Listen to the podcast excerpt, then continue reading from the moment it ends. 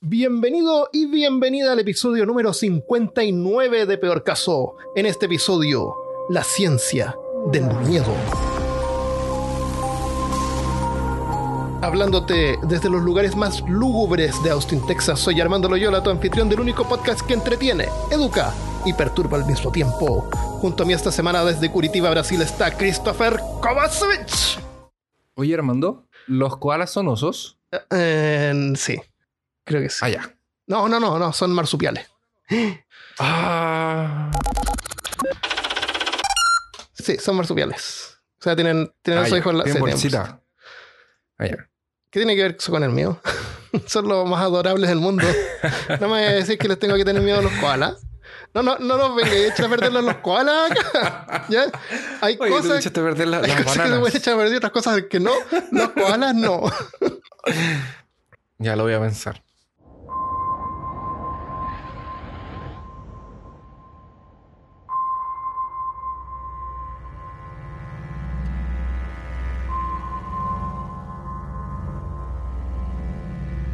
El miedo es una reacción, es un tipo de comportamiento que si lo pensamos bien, eh, no es único de la raza humana. Animales también se comportan como si, si sintieran miedo. Lo que nos hace pensar es que esto es algo mucho más grande y abarca otros seres vivos y no es exclusivo del ser humano. El miedo es una emoción y puede ser observada, representada y relacionada a varios comportamientos. ¿Y medida? Cuando dices tengo También. mucho miedo, tengo poco miedo. Pues, Sí. Cuando tienes poco miedo, igual vas a apagar la luz porque tienes poco miedo. Si tienes mucho miedo, la dejas prendida toda la noche. O colocas una luz más bajita. Claro. O si vas con mucho una miedo, linterna. es más luz. O vas con la linterna, que siempre se apaga cuando Típico. tienes que llegar Sí, a no, la- si, si se te empieza a apagar la linterna, y- ya es que algo, algo raro va a pasar. Ah, sí, es y verdad. si Yo creo que en vez. Es, es como el detector de. Como en Silent Hill. Mm. ¿Te acordáis? parece. ¿Jugaste el 1 Sí, de PlayStation? Ya. En el, en el Silent Hill eh, no tenía mucha música No, ambiente. tenía unos ruidos Y del infierno. Tenía eso. Y al principio del juego, además de encontrarte esa maldita linterna que no alumbraba nada, te daban una radio. Sí. Ah, la radio Entonces, empezaba a hacer como ruido. no veías. ah, Empezaba a hacer ruido, loco. Sí. Y tú así como, No, ¿a dónde? este juego es- terrorífico. Ahí vamos a, a entender cuál es la diferencia entre miedo, susto Perfecto. y, y un tercer factor que es la ansiedad. También. que también tiene que ver Claro. con, con esto. Bueno, entonces es algo que se puede detectar y este tipo de comportamiento eh, tú la puedes observar en actitudes como la de un perrito que a ti te da miedo Sí. y eh, eh, te da miedo antes o después de, que, de empezar a correr. ¿Qué es primero? Antes, porque por algo la- corro, ¿no? ¿Qué causa el que yo ¿Pero corra? alcanzas? A ver, pregunta, eh, o sea, repite eh, la pregunta, por favor. Porque no, ya.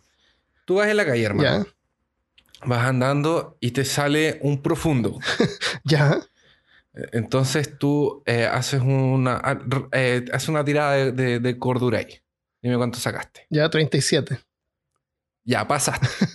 Entonces no tuviste ningún shock psicológico por el terror Ya. que significa ver una criatura de mitos Nosotros estamos más o menos acostumbrados, así que no, no, no sería tan chocante. Sí, no, ya no, no, no, no. Ahí es como, ah, Claro. Alfred, así como ya. Que no- ojalá que no- Ah, con que no me toque y no quede pegajoso, está todo bien. Claro, está todo bien. Ya, no, pero imagínate Ya, que tú ya llegas y un- te encuentras con un, Un un perro rabioso Ya, en una casa, no sé, que, que está eh, amenazando. Ya, y se puede salir. Y veo que se puede como escapar.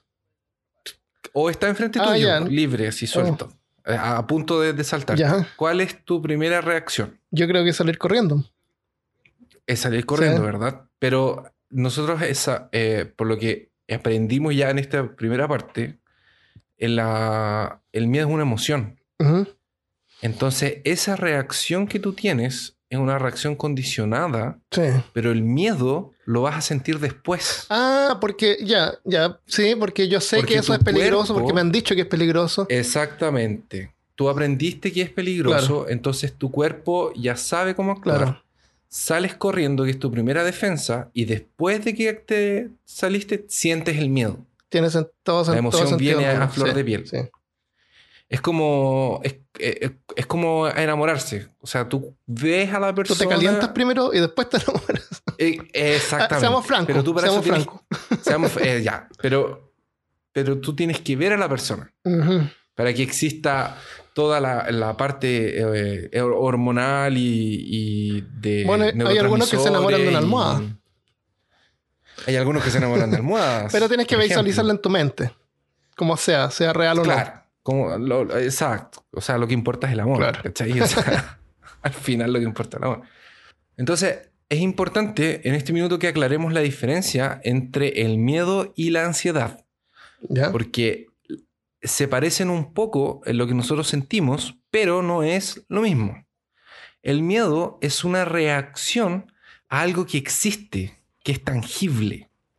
Por ejemplo, eh, una barata, porque hay gente que le tiene miedo a las cucarachas. Eh, cucarachas que vuelan. Eh, abejas asesinas que chupan sangre y escupen Ah, ácido. tuve un encuentro con abejas Eh, asesinas hace poco. Así. sí. Cuéntanos cómo fue. Fui a, una- a un evento en, en una ciudad que queda como al norte y había un panal de Ujú. abejas salvajes, un panal, o sea, me refiero a una- un, un pan enjambre natural que habían hecho como en una muralla de una casa. Ya, y a mí Sí. me gustan los animales, así que pasé caminando lento, las miré y pasé bien. De vuelta, cuando me iba yendo, pasé por el mismo lado y, y como que la como que se me acercaron demasiado y como que me empezó a dar mm, que- no sé, ¿qué me dio? No miedo, porque miedo te da después.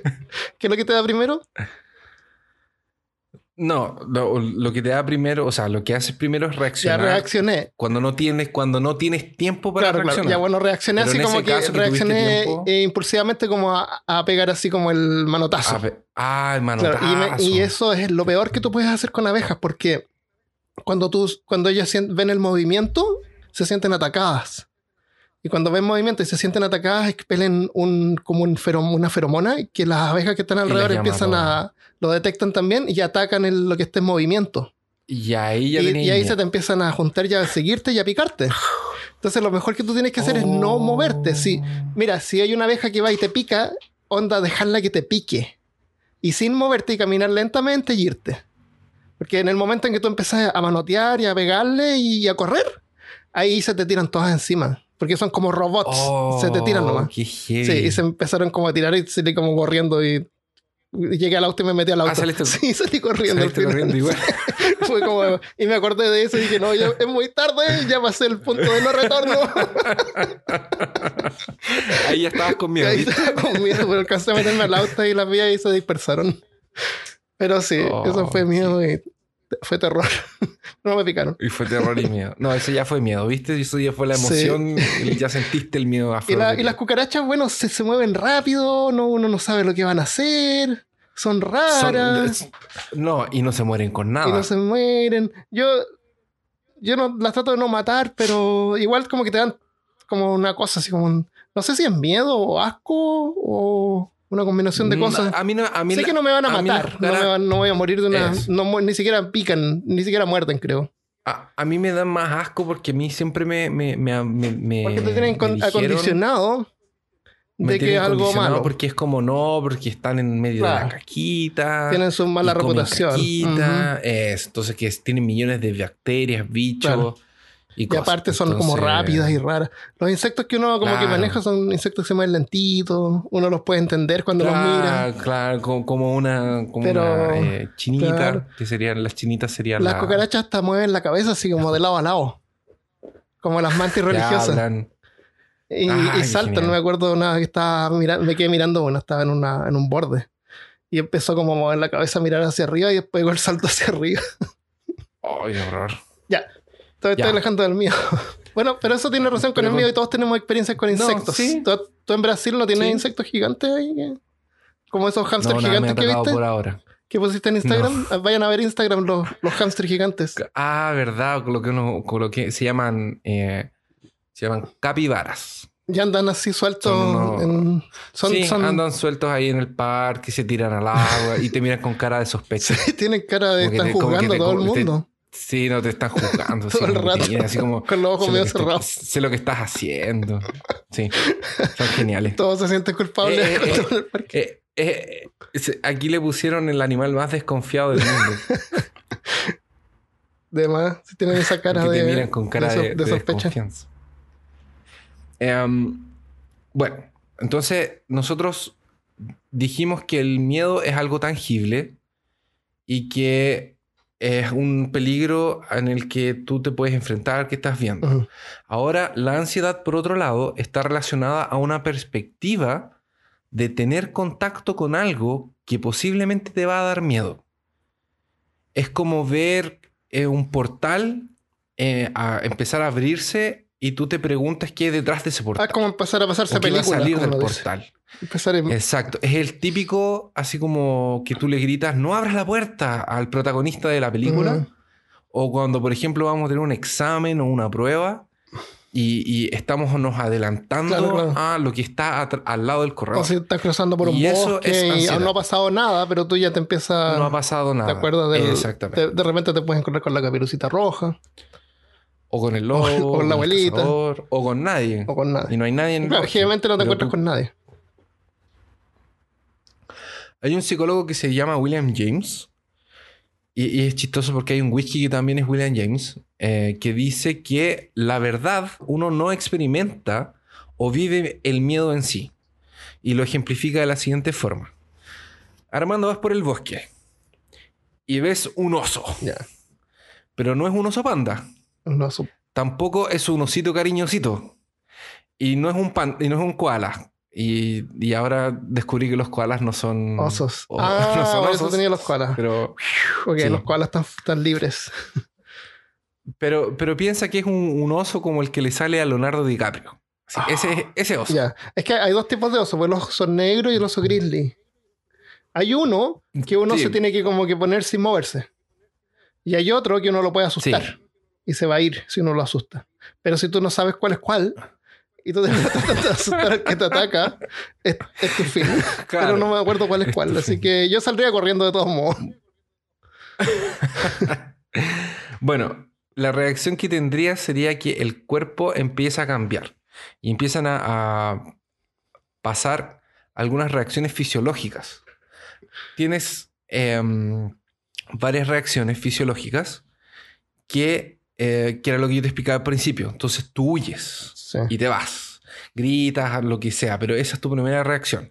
Y después entras a experimentar el miedo. Es de la forma como yo te ejemplifiqué al principio, que este psicólogo William James eh, nos explica cómo sería nuestra relación con el miedo. Oye, eso de gritar lo encuentro medio extraño porque cuando uno corre es porque quiere salir de la vista de la existencia de esta amenaza. Gritar es como llamar la atención, es como contraproducente. Es para asustarlo. Ah. No sé, yo creo que saldría corriendo. No me, tiré- no me subiría a un árbol porque sé que suben a los árboles. Saldría corriendo Ajá. y tratar de perderme por ahí. Puede ser. Yo le diría buenas tardes. Buenas tardes, señor. Oso". ¿Usted me quiere atacar? ¿O o usted es el tipo de oso O- que se arrancaría si yo lo asusto a usted? Claro. ¿A usted le gustaría sentarse aquí a mi lado a conversar o le gustaría eh, comerse mi brazo? dice, bueno, yo soy el tipo de que se asusta si usted me asusta, pero veo que usted tiene hipo. Entonces, si usted quiere, yo lo podría servir con un susto para que va y se te para y te ataca y te mata. hipo. Ya te comió. Como todas las emociones, el miedo tiene niveles. Y comenzar a sentir eh, que comienza con sintiendo alguna cosa pequeña que no lo reconocemos bien y hasta que llega un punto en el que pasa el límite del umbral, que es cuando El punto ya no empezamos a sentir el punto no retorno y ahí podemos reconocer esa sensación y la describimos como sentir miedo. Por ejemplo, los soldados que están en un campo de batalla están siempre con miedo, están en constante estado de miedo, sintiendo esa emoción, O sea, no, pero no, solo en situaciones... no se pueden nunca sentir seguros por el- las armaduras o, o- o la superioridad eh, bélica que pueda tener su, su equipo. No. Nunca. No, igual. Qué mal. tienen- tienen- Y, y toman sí. Deben darles medicamentos entonces para la ansiedad, Sí, antidepresiva, sí. un montón de cuestiones. ¿Te Red acuerdas que en el de trinchera, en el de trinchera hablábamos que les daban, los hacían fumar, les daban tabaco. Hoy en día les deben dar unos, unos, unos cosas más avanzadas, más de- eh, sí, les deben De dar otro tipo de droga. Pero en la Primera Guerra Mundial era tabaco y Y- chocolate. Ah, ya, ya. Y eso. Es lo que había. Es lo que había. Ya, están en, contac- Mm. en constante miedo. Sí. Y ellos lo que hacen es que en algunos momentos pasan ese límite. Ah, Y ahí lo reconocen como miedo. Entonces tú estás, es como que estás el tiempo entero sobre estrés, por ejemplo. Sí. Sobre un estrés, con miedo, con miedo, con miedo. Entonces solamente en situaciones que salen de lo común y que salen de, del, del- como del- de la dinámica diaria, que los hacen sentir un miedo eh, de verdad. Como que ahí lo reconocen. Ahí dicen, no, es verdad, yo estoy con, con miedo. ¿Cachai? Es como que les pasa una bala por al lado o alguna cosa por el estilo. Y ahí les em- aumenta la tensión y todo eso. Pero vamos a pasar a lo que estábamos conversando un poquito antes, que es sobre el susto. ya. ¿Qué es el susto, Armando? Es una reacción, eh, un reflejo. Es como un reflejo. Eh, es típico como que no sabe, ya, esta es la parte donde uno salta. Yo, por ejemplo, yo, yo no salto con las películas mucho, eh, pero mi señora Michelle sí. Ah, lo- Entonces yo de repente estamos viendo una película y le digo, oye, aquí va a venir un salto. Y aunque los- yo le los diga, y aunque yo le diga que va a venir un salto, y ella sabe que va a venir un salto, igual salta. Igual salta, porque aunque sabe que va a venir un salto. Y, y tú sabes cómo las películas te, te tratan como de embaucar, así como que va a venir un salto, pero no. Y, y- y justo en el momento en que nos está como relajando, ¡ah! y viene el salto. Ah, no, pero el salto. Entonces no sabe todas sí. esas tretas. Va a venir el salto Sí. tarde o temprano. O no va a venir el salto y te hacen la trampa así como que va a venir un salto, no. Va a venir un salto, no. Ya a la tercera ya como que ya no va a venir un salto. Y, te, y te, ahí te, te pillan con el Y ahí salto. te pillan claro. con el... Sí, porque, da- sí, porque te tratan de Y, y como, desconstruir claro, porque eso no está porque tomando así como eso. que va a venir un salto, no pone el vaso en la mesa para no tirarlo, ¿no es cierto? Para no Claro, ya se salpicar. prepara. Claro, no se prepara, no, está- no comiendo para no, mejor. no ahogarse, ¿no es cierto? Que se te vaya un. MM por la nariz. Sí, yo no tengo ningún problema en reconocer que a mí esas cuestiones, yo, eh, es lo que tú dices, Armando. O sea, eh, yo sé que viene, sé que, por ejemplo, la, eh, vamos a, voy a usar este ejemplo de nuevo más adelante, pero es la típica del espejo. Está en el baño, se está lavando los dientes y abre el, el espejo que está enfrente, abre el espejo para sacar no sé, a otra cosa y cuando eh, cierra el espejo hay alguna cuestión Sí, atrás. sí es que espalda. estamos en los años 80. Porque ahora ya saben, Claro, pero- entonces no te muestran nada. Claro. Pero cuando la mujer se da Pero la mira, vuelta, es una mujer, Eh, obviamente. eh, claro, se da la vuelta y, ahí está el asesino Y de está ahí. Templar. Sí. Claro, eh, te- eso es un acto reflejo, es como que tú no lo puedes controlar, como que te pegaran en la rodilla y, y se mueven por reflejo. O sea, no hay vergüenza Es en una- eso, no hay que sentirse mal porque es- uno le da un no. susto. Pero tiene que ver con nuestro cerebro, ese acto reflejo. Porque nosotros sabemos que el, el susto es. Eh, eh, eh, tiene como niveles. Así como que te encuentras algo y es como, ¡ay, carajo! Claro. O por ejemplo, ¡ah, me cago! o el típico, ¡ah! ¿Cachai los ah? Sí, Que es como que alguien se esconde atrás de la puerta y tú entras a la casa y es como, ¡bu! claro. Ese. Y está el susto que ya es más a nivel cósmico, terrorífico un poco más alto, que es cuando tu madre te llama por el nombre entero. Y te dice, por ejemplo, Armando ¿El Loyola. nombre entero? Y ahí tú... Sí, no, nombre entero ya... ya eh, es no. otro nivel. Al- no, ahí. Ahí no. Mejor, No, es ahí mejor ahí evaluar toda tu vida hasta ese momento y tratar de ver qué es lo que hiciste. No, porque, y, te, y te pones a pensar en qué momento de tu vida hiciste. ¿Qué, claro, qué para que, ella te llame de ¿Qué tu nombre completo. ¿Qué Claro. fue? ¿Qué fue? De- ella te va a retar por qué. Y tú sabes ¿Cuál es que vas a ser destruido, entonces va- tú ya como que empiezas a planificar, el, a cerrar capítulos de tu vida mientras vas bajando la escalera, Claro, a tener el flashback entero. a, a tener la conversación. Bueno, pero entonces todos sufrimos sustos. Viejos, jóvenes, bebés, eh, adultos, eh, medios adultos, medios personas, personas ¿Tendrá enteras, que ver con la sustos. cognición? Porque animales inferiores de intelecto inferior no, no se asustan tan fácil como un animal superior. Nosotros nos asustamos más fácil porque tenemos más, mejor, más intelecto. Y porque aprendemos más cosas. Mi, mi gato, ¿sabéis de qué se asustó una vez? Es la cuestión ¿De más qué? estúpida del mundo. O sea, como alguien se puede asustar de eso. Yo cuando me voy a bañar tiro la polera en el suelo, ¿ya? Ya. Eh, Para pisar encima de la polera, porque así soy yo. Entonces la polera que tenía tenía un dibujo, un motivo en, en el, en el medio de la polera. Entonces el gato Sí. iba caminando por la polera y cuando vio el dibujo de repente se asustó. Porque notó el- el- la imagen de la polera, así como de repente. ¿Entiendes? Y eso lo hizo Ah. saltar. Y saltó con un susto porque se asustó de algo imprevisto. ¿Me entiendes? Eso es exactamente lo que pasa en un susto. Ese espasmo que tu Claro. gato dio es el cerebro o es el cerebro siendo interrumpido en algo que no estaba planificado. Totalmente no planificado, claro. Es el cerebro diciéndole al gato en este caso, vamos a movernos, salgamos Claro. de aquí. Nuestro cerebro está siempre preparándose para alguna cosa. Entonces, por ejemplo, cuando vamos a hacer algo cotidiano como ir al supermercado, el cerebro hace un planeamiento de todo el trayecto de el ida, es mi cosa menos lo que favorita. vamos a... s- Y, y me- Bueno, ya, y- pero- y pen- y empezar a pensar Ya. eso me causa miedo, ansiedad. Ya, De- ansiedad. Ay, Entonces, cam- cambiamos el supermercado. correr. Cambiemos el supermercado por ir a, no sé, por una librería, por. Ya, eso me entretiene más. Ya, entonces ya, ver excelente. Vamos a una librería las revistas, los libros de ciencia, eso, de un de dólar, historia 50 y cultura de lo extraño, centavos, terrible y perturbador. Eso. Entonces vamos a pensar que vamos a Best Buy en Black Friday, Ya. por ejemplo, una cosa así. También, Ya, electrónicos. entonces, tu cerebro prepara el trayecto.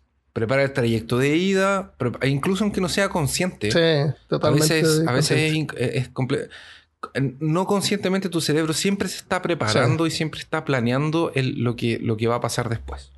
Entonces, en, cuando alguna cuando algo sale de ese trayecto que tu cerebro planeó, lo quiebra y se produce ese espasmo. Ya.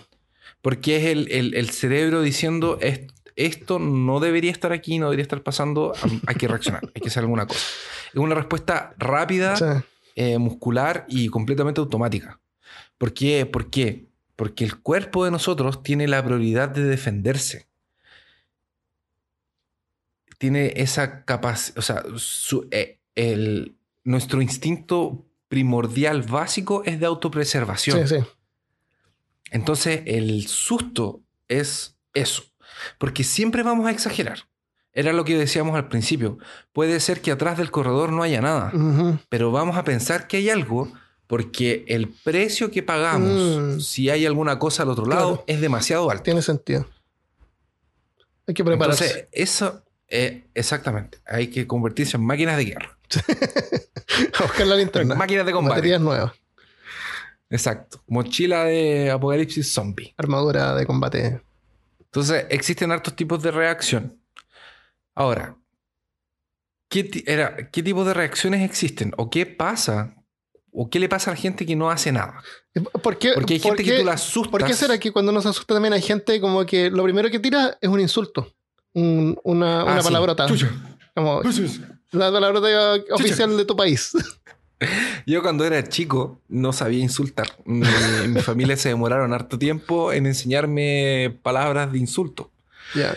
Entonces mi mamá, como no quería que yo aprendiera palabras de vocabulario inapropiado, muy joven, eh, con mi papá se pusieron de acuerdo de que me iban a enseñar que cuando yo estuviese enojado yo tenía que decir a las personas, no me acuerdo si lo conté esto en el podcast, ya, pero lo voy a contar No, me acuerdo. yo, yo tenía que decirle a las personas eh, verduras y frutas. Nombres de verduras y frutas. Exactamente.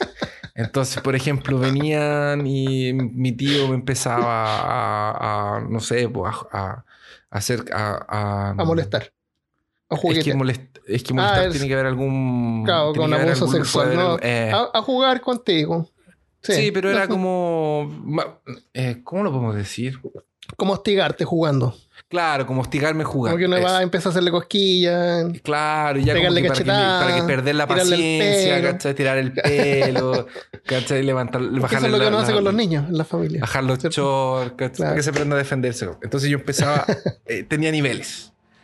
Empezaba con tomate, después era lechuga, y como que el máximo era pepino, ¿cachai? Cuando ya llegaba pepino, ya cuando pepino ya, ya era... Ya Ya, demasiado. ya era demasiado, porque ¿Y quién le gritaba, yo- le gritaba así, Pepino? Sí, gritaba así, ¡tomate! Mi mamá me cuenta. Y, y tu tío, tu tío le ha- o sea, muerto en la risa, entonces lo hacía Sí, más para ver hasta qué mataba, nivel, a ver si te, a ver si sacaba un pepino. A veces saca un pepino, si no se queda tranquilo hasta que les tocaba el pepino, ¿cachai? No me acuerdo si era ese el orden de los vegetales. Y, y verduras, lo que sea, pero eh, era la idea de ella. Entonces, eh, me, entonces eh, eh, como en mi caso, yo sabía que cuando estaba enojado me pasaba algo, yo decía una verdura. Las malas, o sea, las malas palabras, los, los insultos Mm. eh, funcionan de la misma forma. Entonces, hay gente que grita, gente que tira la mano, gente que Sí. cuando se asusta es una reacción rápida, es una cosa que es como que ya está automática en su Sí. cabeza. Que tiene que ver que mm, no lo quise colocar en el podcast porque iba a quedar muy largo, pero tiene que ver con los dos sistemas nerviosos, con el parasimpático y con el Ah, simpático. con el simpático. Tiene una interacción ahí y tiene una cuestión neuronal, pero no ahora Por eso no, lo puede poner. tal controlar. vez, Está bien. tal vez para una segunda Sí. Eh, hay hay esas, esos típicos así como prank que hacen, así como bromas, que asustan a la Ajá. gente. Sí. Hay típico video así del tipo que reacciona pegándole un puñete en la cara.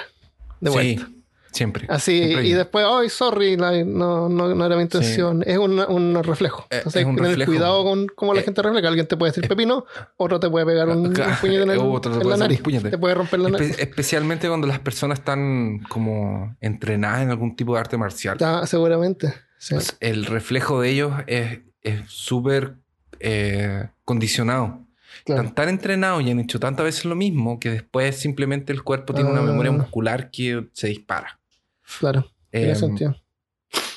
Bueno, entonces, esta gente que, por ejemplo, que se queda congelada, o que se desmaya, o que no hace nada, o que se hace pipí, que el esfínter se le relaja y se hace pipí, es por la descarga de adrenalina que pasa después del estímulo. Y esta descarga de adrenalina es tan alta que puede causar dos efectos. O una reacción involuntaria violenta, como la que estábamos conversando, que era como gritar, pegar, eh, insultar, o te colapsa. Ya. Porque es este, era lo que decíamos, el cuerpo exagera. Cuando es momento de defenderse, cuando te sacan del trayecto, él va a exagerar y siempre se va al extremo. Entonces, eh, la gente que se queda quieta y no hace nada, eh, es por, por este estímulo de, de adrenalina demasiado alto que hace que simplemente no se mueva. Muchas veces reaccionamos eh, de, de formas en que nuestro cuerpo eh, lo hace casi que automático cuando nos sentimos en peligro, eh, pe- pero siempre hay que recordar que nuestro cuerpo está automáticamente hecho para defendernos y siempre va, cuando existe una situación de vida o muerte, siempre va a, a pensar que te puede llevar a la muerte y te va a tentar, tratar de sacar de ahí. Entonces cuando empezamos a tener miedo, nuestro cuerpo se prepara de alguna forma y se empieza a imaginar cómo podría ser, qué podría ser o de dónde podría venir, que es cuando Ujú. se activa la ansiedad. A veces no tenemos tiempo para esto y ahí vamos a lo básico. Que era ¿A lo que estábamos conversando. Exactamente, o lo que sea. Otra forma de responder al miedo es como algunos bebés que cuando están en la etapa de gatear y están empezando a aprender sobre qué cosas tener miedo y no, se acercan a la situación de riesgo en vez de alejarse.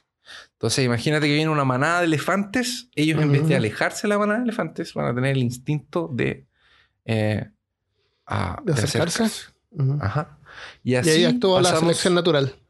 Ahí actúa la Y así pasamos a lo que es el cuando el miedo va para la fobia. Las Ah, crisis o los síndromes de pánico no es algo eh, que sea extraño o desconocido para nosotros. En algún momento lo vimos o lo hemos escuchado en alguna película. Desde el sentido biológico, el miedo irracional se transforma en fobia. Como por ejemplo lo que conversábamos recién, tenerle fobia a los bichos. La fobia es algo que tú también la puedes contraer, así como el, el miedo a alguna cosa, porque te enseñaron a tener miedo a alguna cosa, tú lo puedes contraer, lo puedes aprender, también puedes aprender a llevar ese miedo a un extremo de transformarlo en una fobia. Como por ejemplo, si tu hermana o tu hermano tienen miedo de arañas, o tu mamá tenía miedo de arañas, y ella tenía una fobia con eso, o, o- o con gérmenes, o con payasos, o lo que sea, eso es un. eh, eh, hay una gran probabilidad de que tú le generes un miedo excesivo a esas cosas o que incluso desarrolles la misma fobia que tiene tu, Claro. tu mamá, tu hermano, tu pariente o la persona con la que convivas que tiene esa fobia.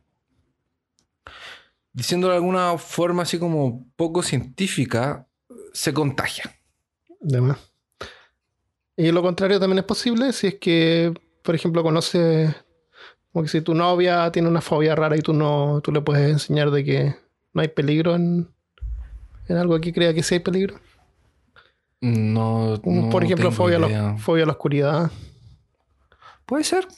Es que, es que hay que pensar de que si el miedo es algo que se aprende, es algo que puedes desconstruir. Claro. O aprender algo más. En vez O de eso. aprender algo más. Entonces, Mm. eh, o desaprender en ese sentido. Bueno, vamos a ver un poco también de ese miedo a la oscuridad y vamos a, a ver también, tengo una cosita bien pequeña sobre parálisis, del sueño, que explica un Ya. poco lo que está, lo que estamos conversando ahora. Ok. Bueno, entonces las personas que tienen fobia incluso no necesitan estar en contacto con su gatillo de la fobia, lo que sea cucarachas, araña, lo que sea que, que les tengan fobia, Ujú. Para que sientan el desconforto fisiológico de lo que significa eh, estar enfrentados a, su- a- a lo que es el origen de su fobia. Una imagen en una televisión, una imagen en una hoja de papel, que te hablen sobre lo que te da fobia, que lo Mm. imagines, eso ya desencadena todo el proceso fisiológico de tu fobia, como si estuvieras con eso eh, delante tuyo. Por ejemplo, a, a mí, yo no, no creo que tenga fobia, pero una cosa que no me gusta son arañas. Las No. arañas me incomodan. Y ya me pasó de estar durmiendo y de soñar con araña, araña, araña, araña, araña, araña. Y era porque tenía una arañita chiquitita caminando en el pecho. Estaba durmiendo sin polera y sentía la... Sí. Pues fue como... ¡ah! Ahora, una cosa a la que sí le desarrollamos una fobia con mi hermano es a mi mamá corriendo atrás de nosotros tratando de agarrarnos que sí, porque destruimos claro. alguna cosa. Eso. Fobia viene de phobos, que quiere decir miedo. Y después de cómo lo describimos, es claramente un problema. Nos incomoda y no nos ayuda en nada en nuestra vida. No, in- eh, al contrario, nos limita y nos puede llevar incluso aislarnos y ni siquiera salir de la casa, como la gente que le tiene Sí. fobia a los gérmenes. Sí. Otro ejemplo de susto sería, es como cuando le tiramos cosas a la gente. Así como, agarra esto. O agarrar estas cosas de hule, así como la serpiente de hule, así como, ¡ah! Así como que la gente así como, ¡ah! Sí. Eso. Continuando un poco con el miedo irracional, podemos pensar que es mucho más que una ansiedad. Cuando la ansiedad va más allá de eso, eh, se transforma en miedo irracional. Por ejemplo, cuando estamos de vacaciones en un lago, Armando, tú estás en un lago, estás ahí, o estás en un bosque caminando con tus perritos y empiezas a pensar o empiezas a, a sentirte observado por alguien en, la, en medio del bosque que tú no puedes observar de vuelta, porque hay niebla. Claro. Y tú crees que ahí hay una criatura o un monstruo, que así como puede estar en el bosque, podría estar en el fondo del mar o en el fondo de un lago. Siempre que voy al bosque pienso así, ¿cuántos animales me están mirando y yo no los veo? Di- eh, O cuán- Venado y cosas así. O, o cuántos seres te están mirando a través del armario. O cuántos habitan debajo de la cama. Claro. así o que- cuántos están atrás tuyo en este mismo instante y no lo ves a través de la cámara. Ahora, muy probablemente Ninguno. nada de eso pase. o no. Y vamos a terminar comidos por un monstruo en mucho dolor, sangre y cosas así por el Claro. estilo. Por algo la, es la, la, la cantidad de gente que va al hospital cada año por ataques de monstruos, Por ataques de por monstruos. ataques de fantasmas, Es también. que son cero. Pero eso es un miedo irracional. Eso, porque es Porque, irracional. porque es, es algo que es, comienza como ansiedad, Ujú. porque es algo que no ves, que es algo que no es tangible, pero que, oh, Armando, yo he estado en medio de un lago, yo he estado en un barco yendo a hacer, a bucear. Y, y yo me imaginé que había un bicho allá abajo que me iba a agarrar con tentáculos y me iba, y me iba a agarrar y me iba a llevar al fondo del mar y me iba a morir. A un lugar eh, excelso y glorioso. Exceso de glorioso. Eso es un miedo completamente irracional. Completamente Pero existe. Yo, Sí. yo me lo imagino. No sé, tal vez, tal vez eh, personas más creativas se imaginan esas En la, no sé. Cuando vivía en, la, en Coquimbo, vivían ahí en, en la playa, ¿te acuerdas? En- Sí. Como en la, en la herradura, que es como una. Es una entrada de mar, pero es como, es como. Se llama herradura porque está como cerrado por la tierra, entonces tiene una entrada pequeña, entonces no hay mucho oleaje. En tiene una no- forma de narradora. Sí, y en las noches con mi ex íbamos en un, teníamos un botecito inflable. Así que íbamos en el botecito inflable con vino y algo para tomarse. Y nos, nos vendíamos y nos poníamos ahí al medio de la, de la bahía. Y, y es como, como una taza de leche, no, no hay mucho oleaje. Y, y con la linterna tú lo iluminabas y se veían así algunos peces o cosas que eran medias eh, fluorescentes. Ay, Como que brillaban los no, no. Sí. Pero no, no, no le tengo miedo a esas cosas, no. Y si te salió No una mano de tengo- profundo y no, te nunca agarraba y te empezaba. Loco, ¿no nunca viste tiburón? ¿Cómo se te Sí, pero no- eso? la- yo a lo mejor antes le te tenía miedo a la oscuridad. Y me acuerdo una vez que tuve que vivir en una casa súper grande que tenía que apagar las luces en la noche y Ay, un corredor no. inmenso de largo y frío. Y apagando la luz y la oscuridad como que me venía atrás mío. Y eso me daba miedo cada noche y como que me apuraba en ir de vuelta. Y una noche dije ya no. Apagué las luces y caminé Ah, de vuelta en la to- total oscuridad. Caminé de No. vuelta y llegué al final y, Y me quedé ahí cuando te- parado y no pasó Y nada. Y ahí fue No pasó cuando te capturaron los reptilianos y te, Y me reemplazaron, por la claro. persona que eres ahora. Eso, eso puede ser. Claro, me reemplazaron por alguien que es un robot. Pero Ay, no, ahí no había nada, así que de ahí ya no hay nada. Y me quedé tanto rato ahí que no. Y otra vez también que, que tuve Ah, que la te oportunidad de aburriste. aprender eh, para la noche de San Juan. En, en, en Chile, por lo menos, siempre uno puede hacer como ritos y que va a ver al diablo, sino que hace cosas en el espejo. Y hay una historia que si uno se pone debajo de un árbol de, de, de- ¿Cómo se llama este árbol que tira dos frutas al año? Que no son dos frutas, pero son dos cosas diferentes que uno come. Como el higo, una higuera. Debajo de la higuera, a las 12 de la noche de la noche de San Juan, aparece el diablo y uno tiene la oportunidad de pedirle un, un deseo. Ah, sí, es un contrato. Claro, un contrato. Ya, pues resulta que yo estaba de vacaciones y en la casa donde estábamos, el terreno del lado eran plantaciones y al fondo, al fondo, en la oscuridad había un, una higuera. Y, y a mí como me gustan todas estas cosas, fui a la noche de San Juan a la higuera, en la oscuridad, sin linterna. Y me quedé ahí esperando y resulta que no apareció nada. Ajá. Ya. Y n- no. no, nada, pues no pasa nada. no, es todo falso, no es mentira. no hay de qué asustarse. Claro, déjame guardar mi de cofre de oro cuidado. aquí atrás. Claro. Caminé de vuelta. Oh, no te preocupes, no te preocupes, no vayas a la higuera. claro. Y ahí me cambiaron de nuevo. Eh, así que no, de ahí no, en realidad que no. Y con algunas experiencias de ese tipo que como que me enfrenté a los miedos, que no. No hay nada que, aparte de miedo de que te puedas pisar un hoyo, te puedas tropezar o que pueda haber una, una, una culebra, por ejemplo. Cuando yo no corto el pasto mucho rato, hay culebras que se, que se que andan por ahí porque las he visto. Eh, y eso te puede causar miedo porque te puede picar, ¿no es cierto? Sí, Eso no es un miedo irracional, es un miedo racional. Sí. Claro. Así que eso. Así que enfrenta los miedos, enfrenta los miedos. Apaga la luz y, y Claro, apagar un rato acuéstate y- con y- una araña gigante. Acuéstate con una araña, ten arañas. Eso, ten arañitas, qué lindo. Eso. No, olvídalo. Estás loco. Ya, pero estamos hablando de cosas muy modernas, Armando. Es tiempo de que nos vayamos. a un periodo de- 1910. no, un poquito más atrás. Eh, Kierkegaard, en 1844, ya en una época en la que nos sentimos un poco más, Más como. eh, más cómodos, describe la ansiedad como un malestar o como un mareo que tiene que ver con la libertad. Porque la Mm. ansiedad nos invade, nos invade y nos controla la vida. La persona termina limitándose en muchos aspectos. Se siente mal por ser libre.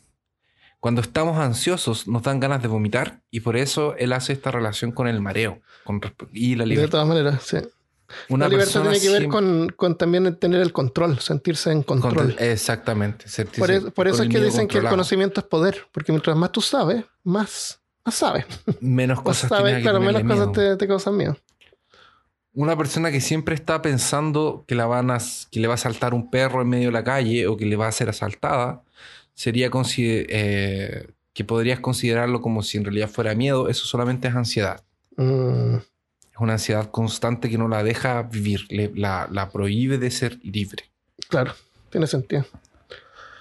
Entonces, pero hay cosas que son amenazas reales, que hay gente que vive, por ejemplo, en lugares donde hay guerra, Sí, en lugares donde hay Pero- animales salvajes. pero, pero eso es cultural. Nosotros Estamos vivimos en la ciudad, entonces no hay que... Exactamente. Que El, no es lo el mismo. peor de los miedos es que vamos al supermercado y no hay yogur. Eh, eh, claro, que te corten el agua, alguna cosa así. Claro, que se te o pagar. que te asalten. Sí, que, te, que que te, asalten. asalten o, o- Claro. o te quieran matar. Pero. La si vez- una vez me asaltaron y no me di cuenta. Entonces no te asaltaron, te robaron. No, se me trataron de asaltar porque iba con una- un amigo, un compañero del colegio. Y aparecieron unos tipos así de mala clase y empezaron a pedirnos eh, una propina, así como un plato, dinero. Dije, no, no tenemos, no tengo nada. Y nos fuimos. Y después mi amigo me dijo, oye, tenía, una, tenía un cuchillo en la mano. Era un asalto, no era una pedida de. No era un macheteo, como dijiste tú. Era un asalto y lo, y lo, lo- hice caso al asalto. Pero Y me dijo, no oye, pero tenía un cuchillo en la mira, mano. No, a ver. Vamos a aclarar Y yo no lo vi. Él fue claro contigo. No Él me dijo que era un asalto. dijo, no me dijo, no, "Esto no totalmente, no me dijo que asalto". quería que le diera dinero y yo no tenía dinero o no le quería dar y le dije que no. Y me fui y caminé y caminé. Entonces, Y lo- si a lo él mejor no se declara que es un ¿no? asalto, ¿cómo Claro. puedes saber tú que es un asalto?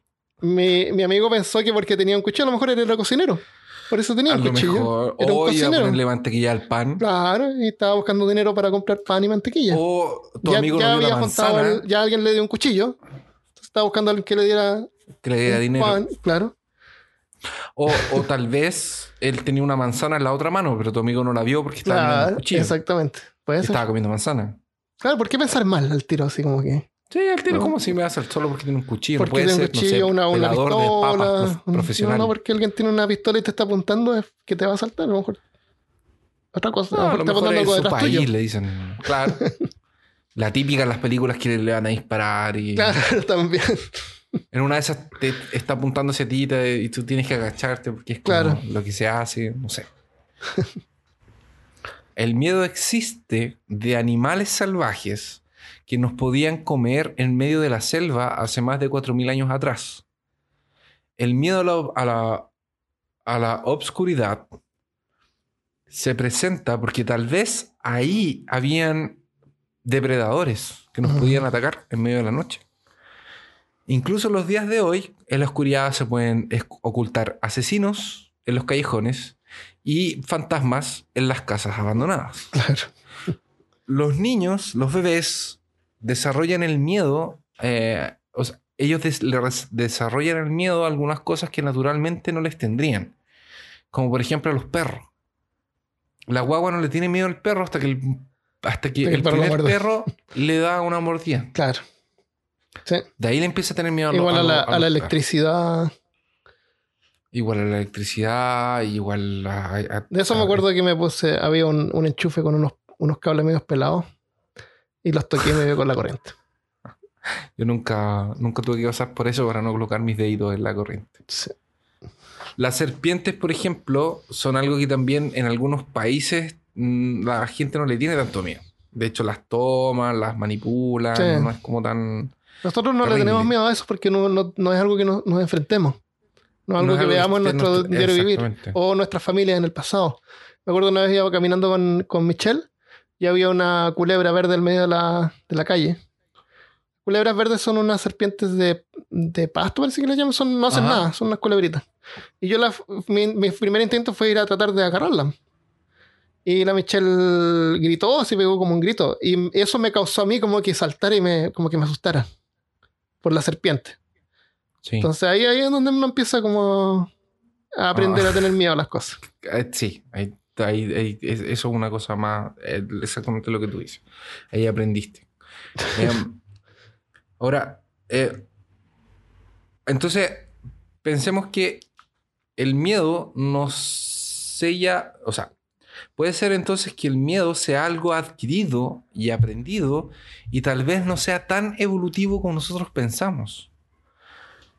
Los miedos tienen que ver con nuestra realidad gente que vive en pantanos o que trabaja con cosas peligrosas le tienen menos miedo a, a, a- a las cosas con las que se relacionan normalmente que, eh, que, que nosotros, por ejemplo.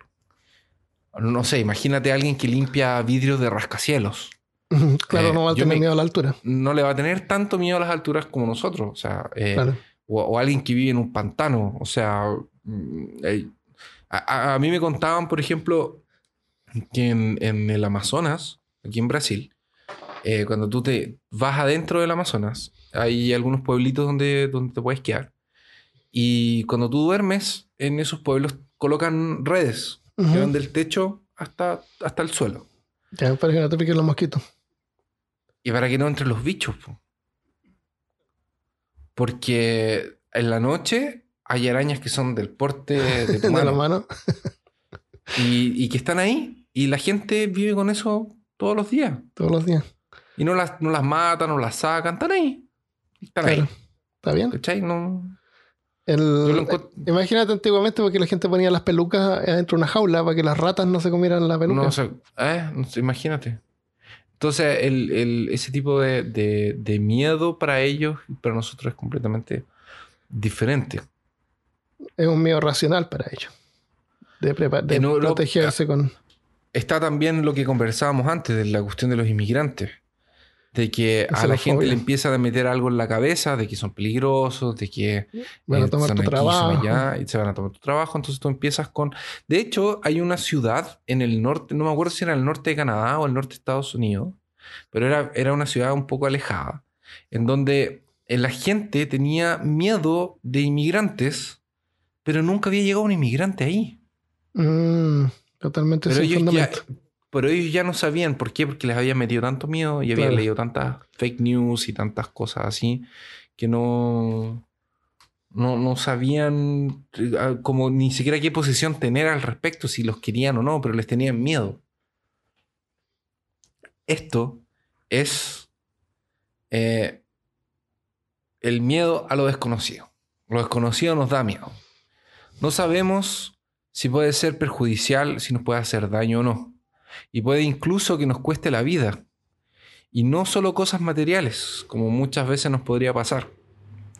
Por eso apostamos siempre a exagerar. Y voy a bater la tecla de nuevo en el mismo punto. Como cuando, por ejemplo, yo estaba en, en Estados Unidos con Armando cuando fui a visitarlo en Austin. Y aquí en Brasil es un... no, a- la ciudad donde estoy yo no es peligrosa, pero sí ya escuché muchas historias de asalto, ya escuché muchas historias de asalto en Río y de secuestros. Y, mm, y yo estoy hace siete años acá y nunca me pasó nada. Pasé un susto una vez que un gallo me quiso asaltar, yo le dije que se fuera porque estaba medio curado también. Y yo le dije, ya, si no tenemos plata, ándate, ¿cachai? Y éramos dos y él estaba solo en una bicicleta. Dijo que estaba con amigos, se puso a silbar, así como... y nosotros así como, ya, sale, ándate de acá, no sé cosas. Y, y al final estaba solo, estaba puro chabullón. Mm, Así que nos rajamos, pero a pesar de, a- además de algo, algo diferente de eso nunca me pasó. Pero yo aún así siempre ando como con las manos en los bolsillos, no ando con muchas cosas, eh, porque es peligroso en todos los Sí. lugares, pero, pero me puede pasar. Eso yo lo transporté como por ejemplo cuando estábamos en Austin. A pesar de que Austin es un lugar mucho más seguro, y de que las personas tienen, donde nosotros andábamos en lugares eh, turísticos, cuando tú me regalaste la mochila era Blizzard. Eh, y yo tenía, ¿te acuerdas que yo te- te- que tenía los, los parches que se Ujú. pegaban? pero con velcro. cada, los, los con velcro, que los con velcro te los podían sacar. Sí. Y yo cada cinco minutos te preguntaba, Armando, ¿me sacaron mis parches? ¿Me los Sí. robaron? ¿Me los robaron? yo estaría pensando también que los podrían sacar los coserías, a lo mejor, no sé. Eh, sobre todo un, un niño, por ejemplo, en un colegio, en una escuela, te los, Claro. no te duran los un- podría, los podría robar. Pero eso, eso de ahí es, es algo que, que yo, por causa de mi experiencia aquí, yo lo transporté para allá. Claro. En una cosa que tal vez no estaba es completamente fuera de la realidad de, de Austin. ¿Y por qué? Porque es esa cosa desconocida, es esa cosa que no. Que, que no sabemos qué va a pasar. Entonces siempre pensamos que nos va a pasar lo peor. ¿Por qué? Porque nos queremos proteger. Y a lo mejor por eso es que los turistas siempre son objetivos de asalto, porque También. están como más despreocupados, no se preocupan de, de protegerse, Claro, de prevenir. Hay que prevenir, yo también prevengo en todos lados. Um, hicieron un experimento que eran, ellos mostraron una imagen de una persona blanca y una persona de color. Ya. Que no sé cuál es el, el- el- eh, ¿Se dice negro en español? Sí, negro. O moreno. Entonces colocaban una persona eh, blanca y una persona negra. Y al lado de cada foto de esas personas colocaban alguna palabra buena o mala. Eh, así como que, que- que- que te hacía pensar alguna cosa buena o alguna cosa mala. En las dos fotos. Una palabra mala para el blanco, una palabra mala para el negro. Una palabra- Y, en la y esto era con, eh, con sensores neuronales. Y la gente tenía reacciones peores siempre para la persona negra. Y, Y eso la- es solo ¿Y eso, racismo. ¿Y eso solamente lo hicieron con personas blancas o también se lo hicieron a personas negras? Lo hicieron con personas. Porque eso sería interesante ver, si es que las personas negras tienen reacciones adversas con las blancas. Pero eh, lo que me refiero es que ellos hicieron este experimento para, para demostrar cómo algunas áreas realmente Ah, estaban sobre la influencia de racismo puro. Ya, sí, sí. Sí, Porque las personas realmente no, no, no, tienen nada que ver una cosa con la otra, ¿cachai? Entonces, claro. eh, no, no tiene un- un- una relación. Es, eh, es lo que estaba color diciendo, pues la xenofobia, lo- el miedo a lo que es diferente, lo que es diferente a ti. a lo que, exacto. Y tu situación cultural. Que si te También. meten en la cabeza una cosa, tú le vayas a tener miedo a eso, aunque no. Claro. Y sobre todo, como tú dices, dónde vives. Si tú vives en un área donde está lleno de, de gente de todos los colores Exacto. y de todas No la- las culturas, no, no te causa ningún. O, o por nada. ej- o cuando, o al revés, pues, cuando va un hombre blanco a una, no sé, una tribu indígena en el Amazonas, el También. que ellos le tienen miedo a él, ¿cachai? Sí. Bueno, este miedo a, a lo desconocido está relacionado de alguna forma al miedo a la oscuridad. Ya. Todos cuando estamos en lo oscuro quedamos más alertas. Sobre todo mi dedo Fuimos- chico del pie.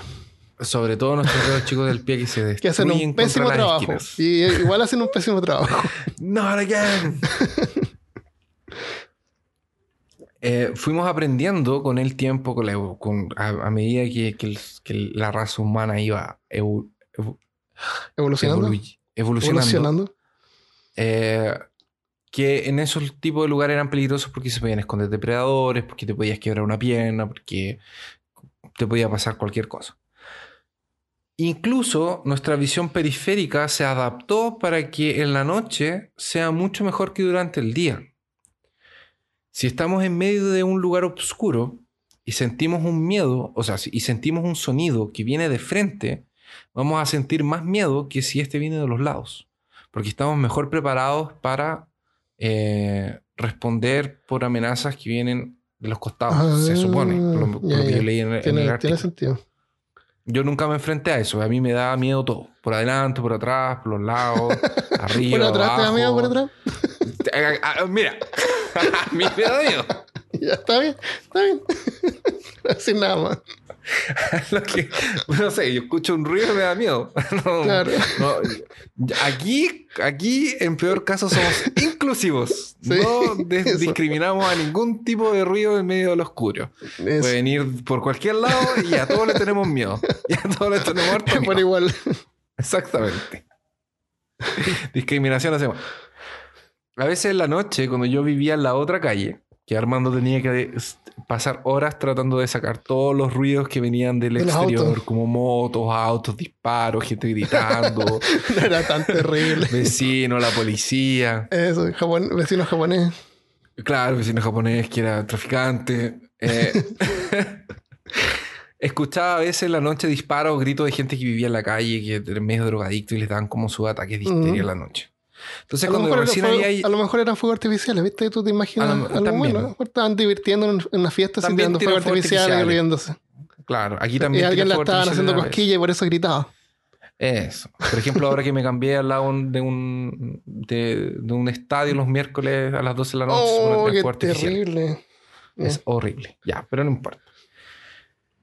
De- Entonces, al principio, cuando yo empecé a vivir ahí, las primeras semanas me daba mucho miedo. Las motos que pasaban Sí. rápido, los disparos que de repente se escuchaban en el centro, o lo que yo creía que eran disparos, Ujú. eh, los gritos de la gente que Pues, vivía en la a calle. veces también son eh, los tubos de escape de los autos. Sin, eh, sin veces- bromear, sin bromear. Sí, también sí, hacen ese ruido que explotan. escape, o a veces eran fuegos artificiales, porque aquí tiran harto. De en la más que puede ser fuerte ese, sí. A, avisa, avisa, a veces avisan cuando llega la droga, tiran fuegos ¿En artificiales. serio? No, ¿verdad?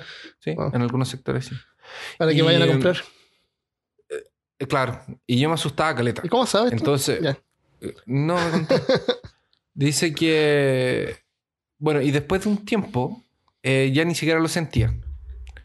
Entonces le- el susto se fue, el miedo se fue, eso, eso desapareció. Y esto pasa porque el ruido ya no es anormal, porque podemos racionalizar qué es lo que está pasando. Y sabemos que estamos en control sobre la situación. Y en ese minuto el miedo desaparece.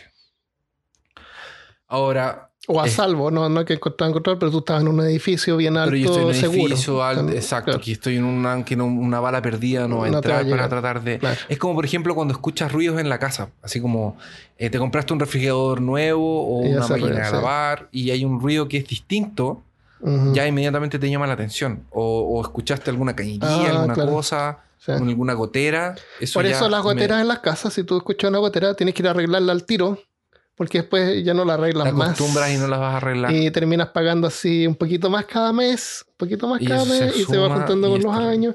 Y yo tengo varias goteras acá que nunca he arreglado. es Porque como... uno se acostumbra, como tú dices, ya no, no es. eh.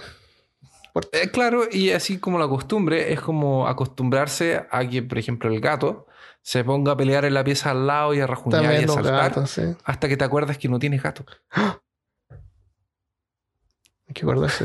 Y, en ese minuto sí te da miedo verificar, mirar tu lista de mascotas. A ver. Perro, no. Claro. Cuando entendemos eh, y conocemos las cosas, o sea, cuando no entendemos y cuando no conocemos el porqué de las cosas, nos suele dar miedo. Y por eso es que siempre buscamos explicaciones para todo. Tratamos de darle razón a todo, sí. de racionalizar todo. Y así en la antigüedad, como le dábamos una explicación a el trueno, que era un dios que tenía ese Estaba poder. mo- moviendo los muebles en su casa. Exactamente. Hoy en día le damos una explicación eh, científica a la parálisis del sueño. La, la familia de Michelle era, son bien religiosos. Y me cuenta que cuando era chica le decían que cuando habían truenos era porque los ángeles estaban moviendo los muebles en sus casas. Y eso es lo que usaban para que los niños se calmaran en tuvieran miedo. Ahora, la pregunta de el, no del millón de dólares, pero eh, una pregunta importante es ¿por qué hay gente que les gusta sentir miedo? Si el, medio, si el miedo es un mecanismo de defensa, no es una sensación agradable, ¿por qué hay gente que se expone a situaciones en donde va a sentir miedo o se va a asustar? Como ver una Como película de terror. como películas de terror, como casas embrujadas en parques, como eh, deportes de extremos, eh, como juegos de terror, como Claro. jugar rol, leer libros de terror. Entonces, ¿de- ¿por qué? ¿Por qué? Si se supone que el ¿Por miedo no te es una sensación ¿Por qué agradable. te hacen sentir algo? ¿Te sacan de la, de la rutina? ¿Y eso entretiene? Porque ese miedo es distinto. Es el- Mm. ese miedo es un miedo controlado. Mm, Y ese tipo de miedo tiene una, una relación directa con las partes sensoriales, o sea, la- las partes del cerebro que también tienen relación con la felicidad y con la euforia. Es como darte En- una droga, así como un- Es como darte una droga, porque tú sientes el, por ejemplo, una persona que se tira por bungee, o la persona que ve una casa embrujada, o la persona que ve un- una película de terror, sabe que después del susto, después del miedo de la caída, y cuando recupera el control, tiene una sensación de alivio. Una- y esa como una sensación de euforia. Por el Y eso- y adrenalina eso y todo eso. es por la adrenalina, porque tienes todo lo que te da el miedo y después cuando te das cuenta que estás en control de la situación, eso baja. Entonces la pregunta es la siguiente, ¿el miedo nos puede viciar? ¿Puedes Creo. quedar adicto? Mm. Y, Eh, y- y si eres te- adicto te necesitas una dosis, también. necesitas una dosis más grande con el tiempo. Yo creo que a lo mejor para algunas personas. Depende de cada uno, yo creo. El, el cigarro tiene un efecto muy parecido con el miedo. Porque cuando tú fumas, eh, aumenta tu ritmo cardíaco, se dilatan los vasos sanguíneos, nos deja más alerta y eh, te deja con una sensación de, entre comillas, calma después de que fumaste, porque te diste cuenta de que no estaba pasando nada. Entonces el cigarro te provoca estar en una situación de miedo, eh, o sea, de sentir todos los síntomas del miedo, pero que cuando te das cuenta de que no estás en una situación de peligro, eso te cae, eso te, te trae una calma, eso te, te, deja, te hace sentir bien. Ya. Y eso es la recompensa que te hace ir y fumar de nuevo. Ojalá el cigarro no, no te echara a perder los pulmones porque eh, Sí, hace un montón de cosas tan buenas. No te da hambre, bajas de peso. Tú- la- la persona que deja de fumar sube de peso. Sí, es por la ansiedad. No sé, no sé si alguien que fuma todo el tiempo le- el efecto se va minimizando con el tiempo porque no se va acostumbrando, pero. Pero lo único malo que tiene el cigarrillo para mí es que te ensucia los pulmones y te llena, te llena los pulmones eso de, de nicotina. Sí, nicotina. Si no fuera Es que por el- eso. El, el cigarro no es lo mismo que el tabaco. Sí. Es que el cigarro de tabaco. el- Yo estoy hablando. No estoy hablando del que venden aquí. Perdón, no estoy hablando del que venden aquí con químicos, estoy hablando del, del tabaco tabaco. Sí, sí, está La hoja picada y tostada y enrollada. Y... El dolor, el miedo y el olfato, por ejemplo, o sea, y el olor de cuando tú sientes en tu olfato el olor a podrido, son cosas que están ahí para eh, advertirte alguna cosa, para que nos protejamos, para que no nos eh, acerquemos más o no nos sigamos haciendo lo que estábamos haciendo. La sensación de miedo, como tú dices, son cosas que nos ayudan a navegar. Entonces, por eso es imposible sentir miedo todo el tiempo, a menos que esté en una situación de, de estrés. Pero normalmente es algo que uno toma el camino correcto y pasa, ¿no es cierto? Sí. Lo, lo mismo pasa con la felicidad, que sería como lo opuesto. Es como una recompensa, como que te indica que estás haciendo, lo estás haciendo bien. Pero después eso se pasa. No puedes ser feliz todo el tiempo. Tú te compras un auto nuevo y te encanta tu auto nuevo, pero después de unos meses ya es tu auto. Al principio sí, como que lo cuidas, lo limpias, pero después de un año, después de dos años, ya como que alguien le pegó con Ah, un sí, carro le y ya como que te da como lo mismo, así. Es tu auto que está ahí. Ya no te da felicidad el, el- el objeto que compraste, por ejemplo. Entonces, nada que te cause como felicidad eh, puede durar. Igual No como mucho. algo que te cause miedo no te va a mantener en miedo todo el tiempo. Sí, en algún momento ese, ese, eh, ese, ese um- umbral de, de dolor va, es como el umbral del dolor. En un Sí, momento son cosas que te ayudan a navegar en el mundo, a, a sobrevivir, como dijiste tú antes. A sobrevivir en las cuevas. Ya, hablemos un poquito de, por ejemplo, de, de películas de terror. En una escena Un poquito más. construida de, de para causar miedo, Ajá. eh, van a usar tomas largas para que te dé una sensación de espera y te deje Sí. tenso. Ya, sí. O sea, sin cortes de, sin cortes de cámara. sin corte de cámara. No te van a colocar música. O Una música lenta. van a colocar una música muy alta y muy fuerte. Para que, por ejemplo, Ah, te- eh, como, en el, como en Alien, en Alien, el octavo pasajero, en la escena final, en la que Ripley está con el lanzallamas tratando de explotar la nave para echarse al alien adentro, tú escucháis la alarma esa. Sí, todo el rato, sí. Y eso Y es ella caminando Ajá. sola Sí. todo el rato. Y el bicho no sale, no sale, Ajá. no sale, no sale y no sale. Y tú estás ahí, tenso. Así como tratando de saber y de predecir cuándo Claro. va a salir. Y ojalá que salga luego ya, como que va a pasar Y- el. Oh, y cuando son e- escenas largas que en realidad no hay, no hay, no hay un, una, eh, un sonido característico y está en silencio, te deja buscando. Estás atento, estás pendiente. Estás ahí concentrado tratando de encontrar alguna cosa, que es cuando te hacen los jump scare, Sí. que te hacen concentrar en alguna imagen, en alguna escena y pum, de ahí te tiran algo que te va te va a dar susto. Las mejores escenas son las que tienen algo de obscuridad también, porque te dejan la sensación de que hay algo oculto atrás de esas sombras. Y que pasan cosas inesperadas, como la del espejo que nosotros ya le dijimos al principio. El eh, escenas y, y las escenas largas y con, con ruidos, con ruidos grandes. Así como, por ejemplo, además de Alien, está Jason.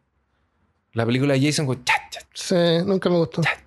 A mí tampoco, pero es- era el Es ejemplo. la que- típica, sí. A que es mí me la gustan, me gusta, o sea, Tiburón. aprecio, o tiburón. Tiburón Le- también. Tiburón me apuesto que fue una excelente película cuando salió.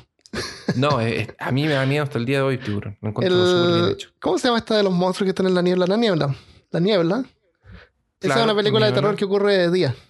Me gusta Sí. cuando como que se atreven a hacerla de día. Ah, eh, pero es que ahí el terror es Pero hay distinto. niebla, sí, es distinto. Sí, es porque tienen la- nieblita y no te los muestran. Sí, Tampoco eso es, lo eso que es que no te lo pasando. muestran. Eso.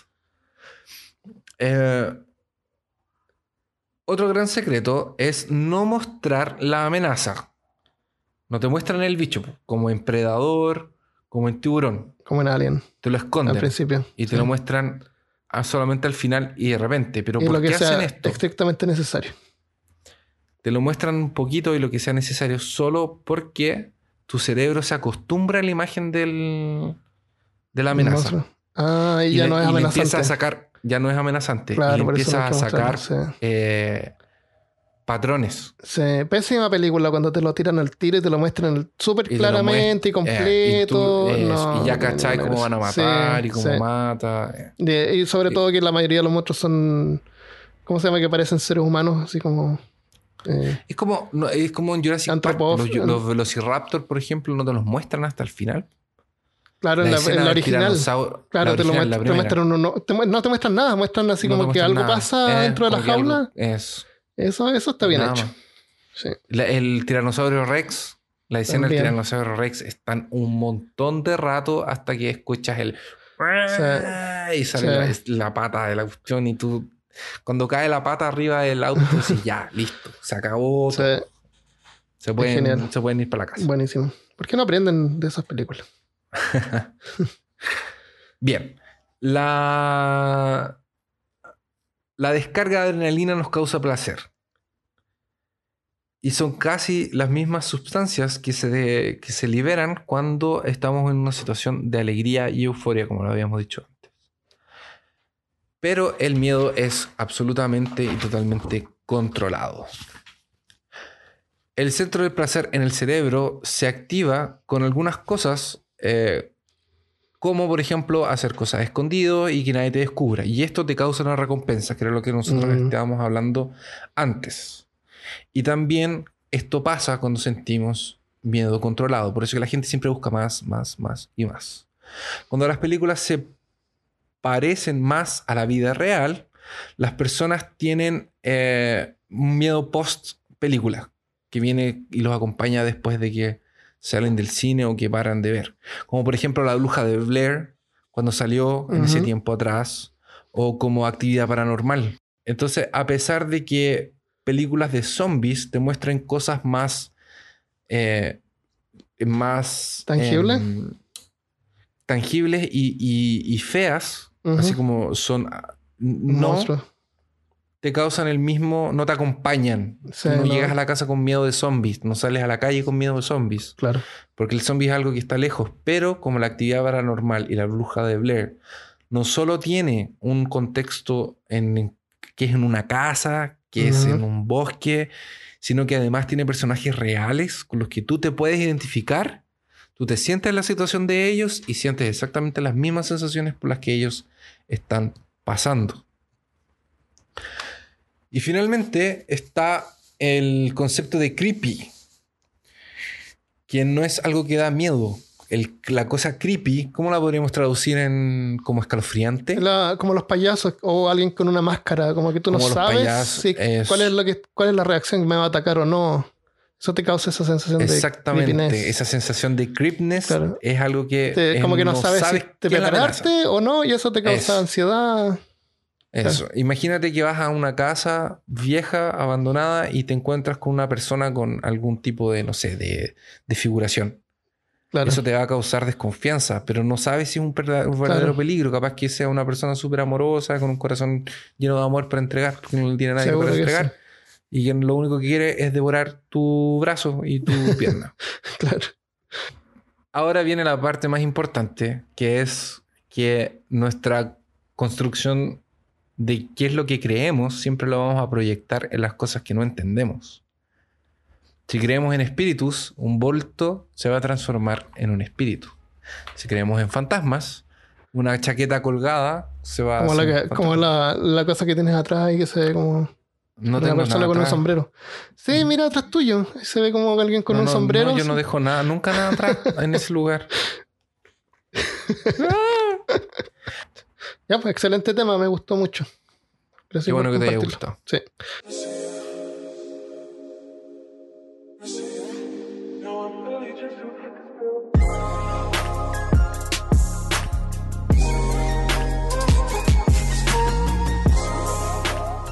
Bueno, muchas gracias por escuchar, espero que te haya gustado este episodio. Y antes de irnos, como es costumbre, agradecemos todos los saludos que nos mandan y vamos a leer algunos. Revisiones, algunas revisiones que nos dejaron en Apple Podcast. De Diviana Miró de Estados Unidos. Dice, un muy buen podcast. Me encantan. Los escucho camino al trabajo, de regreso del trabajo, cocinando, limpiando. Los felicito chicos. Escuchando otros podcasts al mismo Escuchando tiempo. otros, pues, claro, al mismo tiempo. Eh, bueno, iba a decir otra cosa, pero. Los felicito, chicos, y deseo que se mantengan mucho tiempo más. Un abrazo desde esta cubana en Miami. Gracias, Daviana. Muchas gracias. Eh, hay otro también de Centrec, de Chile. Dice, genial. Muchos temas interesantes. El humor negro característico de sus panelistas se agradece en estos días. Además de entretener, aprenden lejos lo mejor. Muchas gracias. Mejor, muchas gracias. Y tenemos también uno de Correy Alic de México. Excelentes contenidos, me encanta, continúen así. También tenemos una página en YouTube donde tiramos los, los episodios, se pueden escuchar ahí y algunos nos comentan acá, como por ejemplo, ok, Mr. Pancho dice, últimamente la música que pones es genial. Buenas vibras, saludos desde Houston, Texas. Eh, hands down the best podcast around. Keep the great work, guys. Yo le, quiero, yo le quiero mandar un saludo a César Céspedes, que nos descubrió ayer. Y le digo que no, no, no nos abandone. Gracias por, en- gracias por incluirse en la comunidad de, de Peor Caso. Gracias, César. Y el último saludo para eh, Ivania García, que nos dejó un comentario en el blog. Dice, después de escuchar este y otros podcasts me he dado cuenta de que Lovecraft tiene la culpa de todo lo que pasa en el mundo. Desde los reptilianos hasta las criaturas marinas, y es el responsable de todas las conspiraciones del mundo. Lovecraft no es, no es, no se está observando desde un mundo paralelo y está disfrutando la forma en que sus historias influyen en el mundo. Saludos desde México y felicidades por su gran trabajo. Gracias, gracias Ivania.